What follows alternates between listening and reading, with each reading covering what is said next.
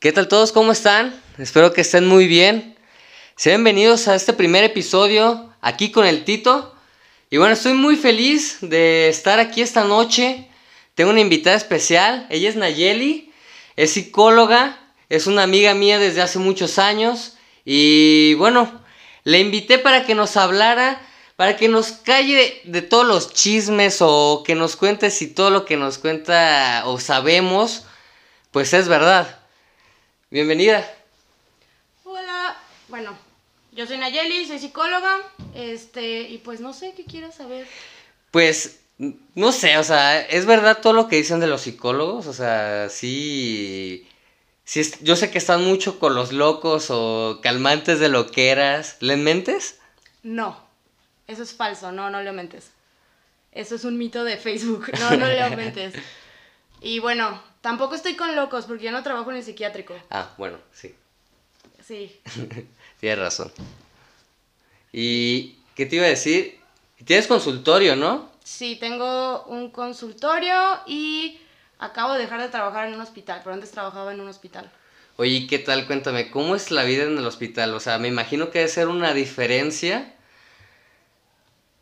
Porque, bueno, me imagino que tú estás más adentrado a saber sobre las personas. O sea, no tanto como que llega de urgencia a alguien que le pasó algo o algo así. Pues no te toca a ti. Tú te tienes que meter como que a lo personal, ¿no? Pues de hecho en el hospital... Al chisme, y eso, y, eso es lo interesante, pues, ¿no? El chisme es mi pasión y mi profesión.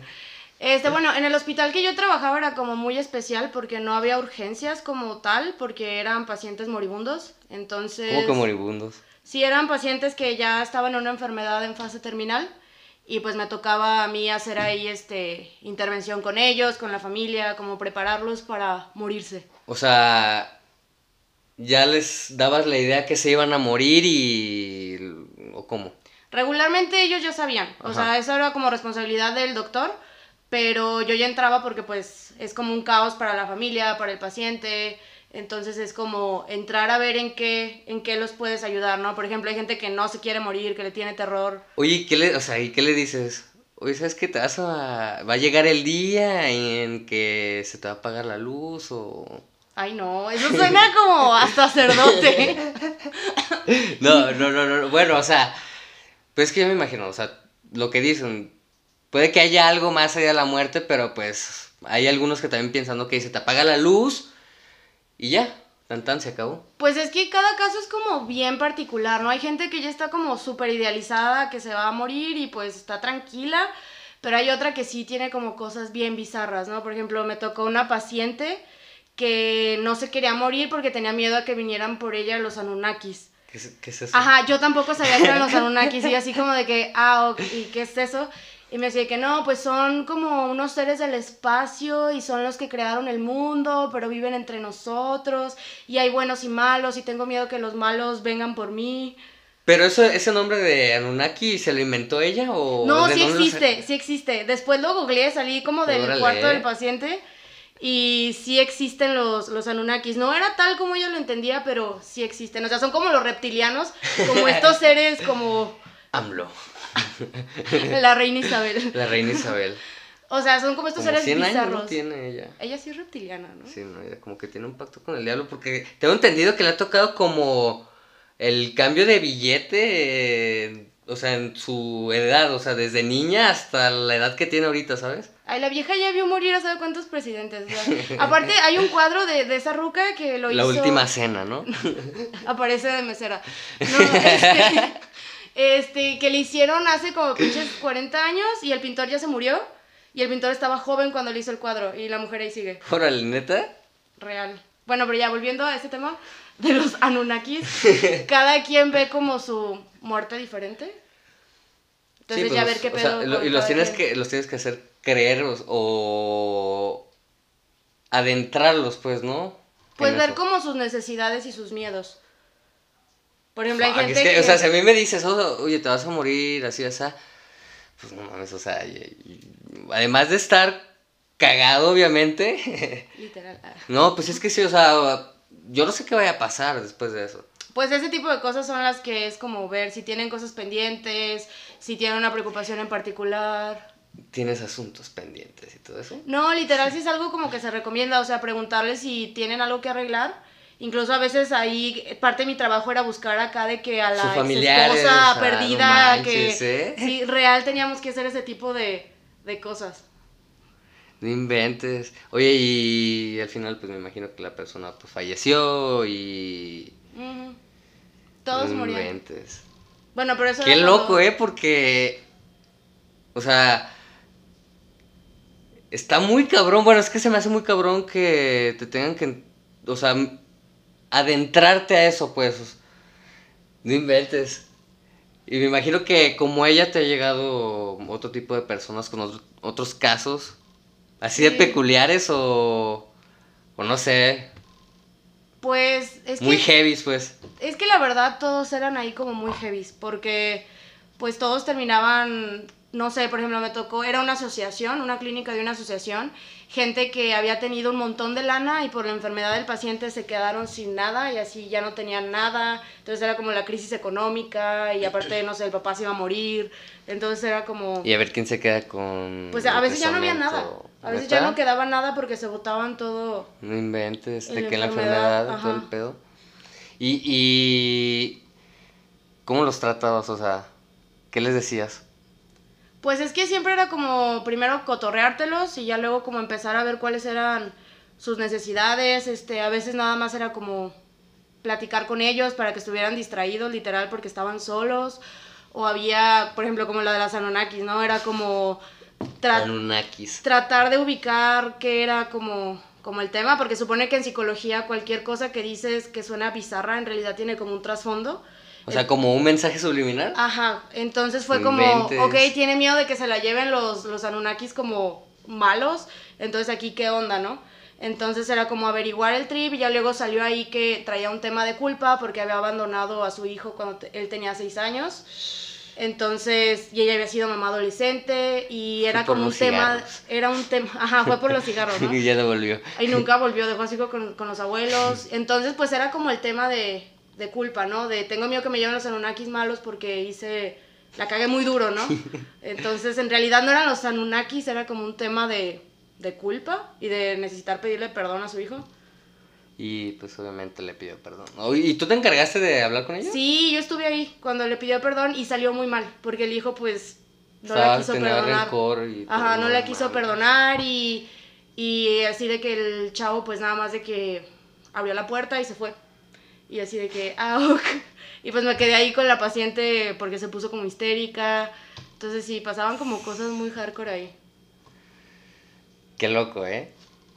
Oye, y como por ejemplo, esa es dentro del hospital, pero ¿cómo te haces esa idea de que no tienes que estar todo el tiempo pensando en, ese- en todo lo que pasa sobre tus pacientes? Pues porque, por ejemplo, yo imagino que te vas de la clínica o de tu consultorio y te vas pensando, obviamente, en lo que acabas de escuchar, ¿no? Pues cuando de recién empecé, sí me iba como con el trip de, de querer salvarles o arreglarles la vida, ¿no? Era, pero luego como que vas aprendiendo que, que pues en realidad no puedes y no es tu asunto. Aparte, bueno, todos los psicólogos en realidad tenemos que tener un psicólogo, porque hay Para que te pacientes... aconseje y todo el rollo también. Más que aconsejarte, hay pacientes como que te hablan de tu historia, entonces ahí Como que- que te empiezas a, a tripear. Por ¿Cómo que ejemplo, historia? que, que asemeje tu vida, o sea, algo que asemeje tu vida. Con su problema. Ajá, entonces ahí como que te mueve cosas tuyas y constantemente tienes que estar como trabajando contenido tuyo. No mames. Qué loco, ¿eh? Y con el tiempo aprendes como a identificar eso. Y como por ejemplo, ahorita tú estás yendo con tu psicóloga Sí. a tratar eso. Sí, prácticamente un psicólogo de manera como profesional y ética, yo creo que tienes que ir alrededor de cada dos años, si no es que constantemente. Por ejemplo, yo acabo de terminar mi último proceso, pero estoy yendo cada dos meses a... Oye, pero qué chido, o sea, llegas con ella y pues entre las dos ya se entienden, ya saben cómo vas, cómo va a reaccionar ella cuando tú le cuentes, o sea, como que llegan a tener más confianza, pues, por así decirlo, ¿no? Fíjate que a veces es al revés, porque como psicólogo sabes como las técnicas, entonces empiezas a escuchar lo que te dice y si no quieres hablar de eso, como que sabes cómo hacerte menso y sacarle la vuelta y la gente que no sabe es como que eventualmente termina diciéndolo, ¿no? Y entonces como de que es, es como de, ah, está haciendo esto y, y de manera como automática empiezas a evadir. No Entonces manches. sí es más difícil. De hecho se recomienda que yo ahorita como no tengo tantísima experiencia, no sería buena idea que yo fuera psicóloga de un psicólogo. O sea, tiene que ser alguien que ya tenga mucha práctica para poder como detectar ese tipo de, de cosas. No tiene que ser alguien que ya tenga años y años de experiencia. No manches, ¿eh? Eso no... O sea, no, no, no sabía pues que ustedes también se tenían que tratar con un psicólogo. Qué loco, ¿eh? Ujú. Oye, pues vamos a hacer una pequeña pausa, un pequeño corte.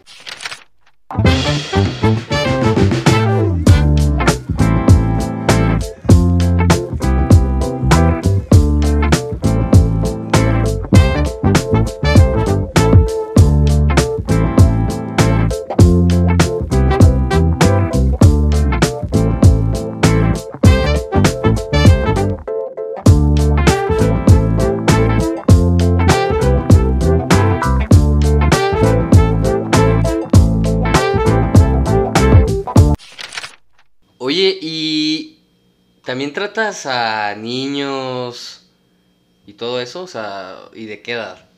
Niños trataba, pero ya no. ¿Y eso? Ay, güey, me entró algo, me entró algo, me entró algo loco. Este, porque no me gusta lidiar con los papás. Ajá. Odio lidiar con los papás. No tengo ningún problema trabajando con niños, pero los papás... eh. Me imagino que ellos tienen una versión a lo que te cuentan los... O sea, o, o se cuentan diferentes, pues. Me imagino que los niños le cuentan... O no le contarán completo como te cuentan a ti, ¿no? No, lo que pasa con los niños es que los niños siempre replican lo que ven como en su familia. Entonces, si algo está pasando con el niño, es como un reflejo de que la Claro. familia está mal. Entonces, los papás te lo dejan así como si fuera un carro, así de que, ay, le suena esto, arréglaselo, ¿no? Y pues luego citas a los papás y es como de que, oye, pues el niño tiene esto, esto y esto, y es como de que se enojan, de que yo no tengo ningún problema, el problema es mi hijo, arréglalo tú, por eso estamos pagando, y así como de. Y como por ejemplo, ¿ha habido un caso y de qué edad con un niño que digas, wow, o sea, neta sus papás son el pedo? O el niño es el pedo. Pues yo creo que el más hardcore fue una chica de 13 años que tenía problemas de consumo de drogas. ¿Neta? Pero así, o sea, drogas duras. Y este, y pues la familia sabía, ¿sabes? O sea, era como de que la que pidió ayuda fue la chava y los papás así como de que, bueno, para empezar solo estaba la mamá y eran como de que, no, pues sí, y me decía la mamá, sí, es que se- a veces se desaparece tres, cuatro días y yo así de que... No, pues bien enfiestada, ¿no? Ajá, pero sabes, una, una morrita de 13 años y así No, como de que, ah, ok. ¿usted está de acuerdo? No, pues no, y hace algo. No, pues tampoco. Y yo, ah, órale.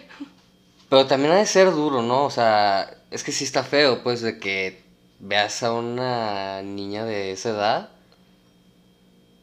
Sí, aparte a mí me la derivó un médico. O O sea, sea, ella- te la pasó él. Ajá, porque ya traía problemas cardíacos. Por el cristal, ya traía muchísimos problemas de que arritmias y así, pues era una chavita. No inventes. Entonces sí. O sea, es que a esa edad se supone que todavía están en, en desarrollo, ¿sí sabes? Sí. Literal empieza su desarrollo para... Pues sí, para ser adultos Ajá. y se estaba dando como en la torre. Pero era como una familia como de bajos recursos, en una situación como bien complicada. Entonces, pues es- yo sabía que la chica no iba a... O sea, que yo no iba a lograr nada como terapeuta, ¿sabes? Y de hecho, eventualmente, pues sí, abandonó la, La, la terapia, y pues ya no supe qué onda con ella, pero se siente como bien feo, ¿no? Porque ves a todo alrededor y se supone que como psicólogo tienes que buscar como los recursos del paciente para ver cómo va a Tienes que salir estar adelante. pensando, ¿no? En ese mismo ratito de que te está contando y tienes que estar pensando lo que le vas a contestar y te tienes que estar imaginando además, pues, su caso. O sea, Pues no tanto imaginar, es que sí es una actividad extraña porque estás es escuchando. que no me lo imagino, pues. Pero aparte no, estás haciendo no. el análisis y estás recordando cosas que te dijo sesiones pasadas como para conectarlas. Entonces sí, esa parte es, es extraña. Sí.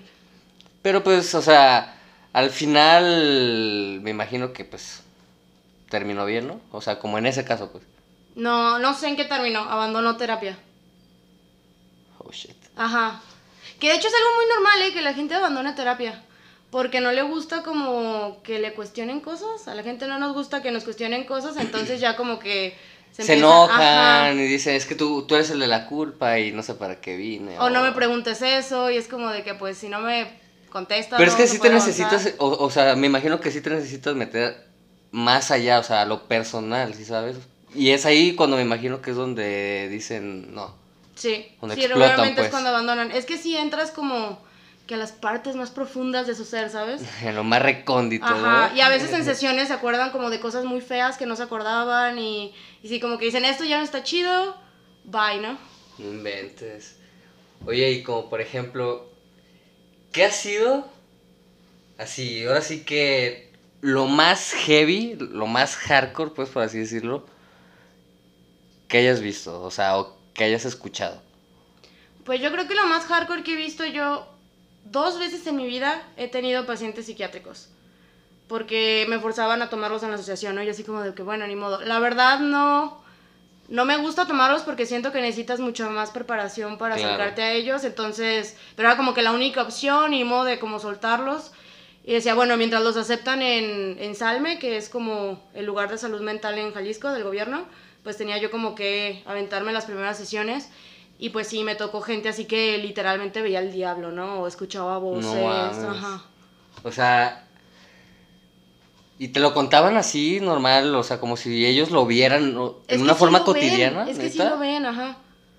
¿Y, y, y a qué se debe? O sea, ¿qué, qué hace tu cerebro? ¿O qué, ¿Cómo llega a reaccionar, pues, más bien? Pues es que en realidad se cree que la esquizofrenia es hereditaria. Entonces, lo primero es como la carga genética y ya después como los traumas a los que te vas como acercando, ¿no? Esta paciente ya después como casi al final cuando ya le íbamos a pasar a Salme, este resultó que su mamá también veía cosas. o sea, ya venía como hereditario, Ajá. pues. No mames. Aparte imagínate pues haber sido criado por alguien así. O sea, como genética, pues, ¿no? Sí, no, pero aparte, o sea, imagínate que tu mamá vea cosas y, y tú estar como de niño ahí Ajá, es lo que te iba a decir, eso. porque es eso, ¿no? Porque ya viene desde como te vas criando desde niño. Fuck, no inventes, ¿eh? Pues de hecho todos nuestros problemas así de no todos pues, pero, Pero gran la parte, mayoría, ajá, pues. de las ajá. cosas como, Como que lo traes ahí enterrado. disfuncionales que hacemos como adultos son por cosas que nos pasaron de niños regularmente. Entonces ahora imagínate haber crecido con una persona esquizofrénica. No inventes. Sí, creo que es lo más hardcore que me ha tocado ver. Aparte nunca había tenido como tanto acercamiento a alguien que de verdad, o sea, tuviera alucinaciones visuales, auditivas, este, nunca, nunca me había topado con alguien así. Como por ejemplo, ya más en tu consultorio, cuando tienes consultas, ¿te ha tocado alguien? Pues en el consultorio no tanto, además si me, si en mi O consultorio... sea, sí está más relax, pues. Ajá, está más relajado. Aparte, como psicólogo, pues como por ética, tienes que derivar a pacientes que sabes que no puedes manejar. Por ejemplo, si a mi consultorio, el mío, llegara un paciente psiquiátrico, pues yo lo debería a psiquiatra. O sea, es como yo, esto no es mío, psiquiatra. Pero literal, el psiquiatra es ya para los locos, Nah. locos. No necesariamente, es solamente cuando necesitas medicamento. Alguien, no sé, que estaba atravesando por un momento de, de depresión, que está teniendo un episodio depresivo, pues se le va a derivar a psiquiatra porque como psicólogo no puede recetar medicamento a que le dé el antidepresivo. Pero no está loco. Y es eso, pues, lo- bueno, lo que tiene uno en mente, pues, lo que se dice, pues, porque ves películas y todo eso, videos y... Como de que, ¿de qué hacemos en el consultorio? No, o sea, como la gente, por ejemplo, ahorita me estaba acordando con eso que estabas diciendo, de la película de este Leonardo DiCaprio, de la isla siniestra, ah, si no me sí, recuerdo. ajá. que está en un hospital psiquiátrico y pasa todo, que al final el vato este, se alucinó todo lo que estaba contando, que según eso él era detective y tenía... Ajá, pero creo que él era el paciente psiquiátrico, ¿no? Ajá, y él era loco, pues. No inventes, ¿eh? Sí, yo no trabajaría en psiquiátrico, pero uno de mis mejores amigos, de hecho, va a ser el ENARM y él, su pasión es la psiquiatría, ¿no? Y pero yo no soy fan de los pacientes que- y es que- psiquiátricos, no es mi área. Sí, me imagino. O sea, ¿qué área es la que más te gusta a ti, pues? Me gustan pacientes adolescentes para arriba, este, hasta adulto mayor. Tampoco tengo problemas con adultos mayores. Y pues yo mi área de, de especialización pudiera ser es terapias expresivas o también le llaman arte terapia, que es utilizar el arte. Eso está chido, está muy, muy chido, ¿eh? Sí, esa es como mi área de, de especialización. Eso, eso del arte se usa como para las personas que, que no quieren hablar de su caso y los tienes que hacer que te cuenten, ¿no? Me imagino de alguna manera, o que se expliquen. Pues. O expresen pues de esa forma, no sé, con un dibujo. Ay, soy como Lolita Yala. ya se fue. Te Este. la- nos faltó la rosa. Este. Ay, ¿qué te iba a decir? Ah, pues. No necesariamente. Sí ayuda con los pacientes que no pueden expresarse, pero en realidad ayuda con, con todos los pacientes, incluso hasta personas como tú y como yo. Sirve mucho como para encontrar ciertas cosas, soluciones a conflictos. Y Muy está bueno. interesante porque es a través del arte, ¿no? Cualquier disciplina artística, ya sea danza, eh, pintura, escultura, y haces, hacen la obra y junto con ellos la analizas. Oye, por ejemplo, ¿tú recomendarías a una persona que pues vive feliz, que cree que no tiene problemas, de todos modos ir con un psicólogo? O sea, Sí, porque luego van ya cuando están tronados. ah, es que te pregunto porque he escuchado, o sea, de que no es malo de que de repente... Aunque, esté, aunque te sientas bien y tengas tu vida, la lleves súper bien, esto y el otro, todo el rollo, pues no sé, está chido, me imagino que llegar a expresarte todo, pues lo que tienes, porque todos tra- traemos alguna carga, pues me imagino, Sí. ¿no? Y son cosas como que no le dices a nadie, aparte, pues aprendes mucho de ti como persona. Y de hecho, sería lo ideal que las personas tomaran terapia como por, por procesos de autoconocimiento o cosas que, que a lo mejor ahí detectan que no están tan padres, pero igual y no están tan mal y No comiencen a sí, acomodarlas porque claro. luego llegan a terapia ya tronados, o sea, ya con, con situaciones ya bien complejas, ¿no? Con un desorden alimenticio, con depresión, ya con, o sea, con el problema real. Sí, ya. Oye, pues creo que ya te pregunté mucho sobre eso. Ahora sí que háblame de ti. ¿Cómo es Naye, Nayeli? ¿Te gusta salir? O sea, ¿te vas de fiesta? ¿Eres tranquila? Soy tranquila entre semana, Mientras trabajo. mientras trabajo, ajá. ¿No trabajas, no das consultas los fines de semana? No, Bueno, por el momento. por el momento sí. Bueno, tengo clases los sábados, pero saliendo de mi clase los sábados sí. Oye, y me imagino que también, pues, como sales, te das tus gustos, eh, pues prefieres, no sé, una, una comida algo relajada, un vino, o sea, una cena, un vino, o literal ir- irte de fiesta, pues, de party y todo el rollo. Ay, no, yo creo que ahorita ya la cena y el vino, ya soy señora, pero, pero sí me gustaba mucho la fiesta. La verdad es que ahorita ya no lo aguanto. O sea, de que digo, sí, a huevo, y a la una de la mañana estoy de que a mí. Entonces sí, Y además te pega, ¿no? Más el alcohol. La cruda. Ajá. la cruda. Así que ya ni siquiera aguanto, la verdad, ya ni siquiera aguanto de que a la una ya me quiera dormir. pues, Entonces, Pues bye. bye, bye. Eso, eso creo que ya no. Creo que sería lo otro, pero porque la vida me incapacitó ya para la fiesta. Ah, pues qué chido.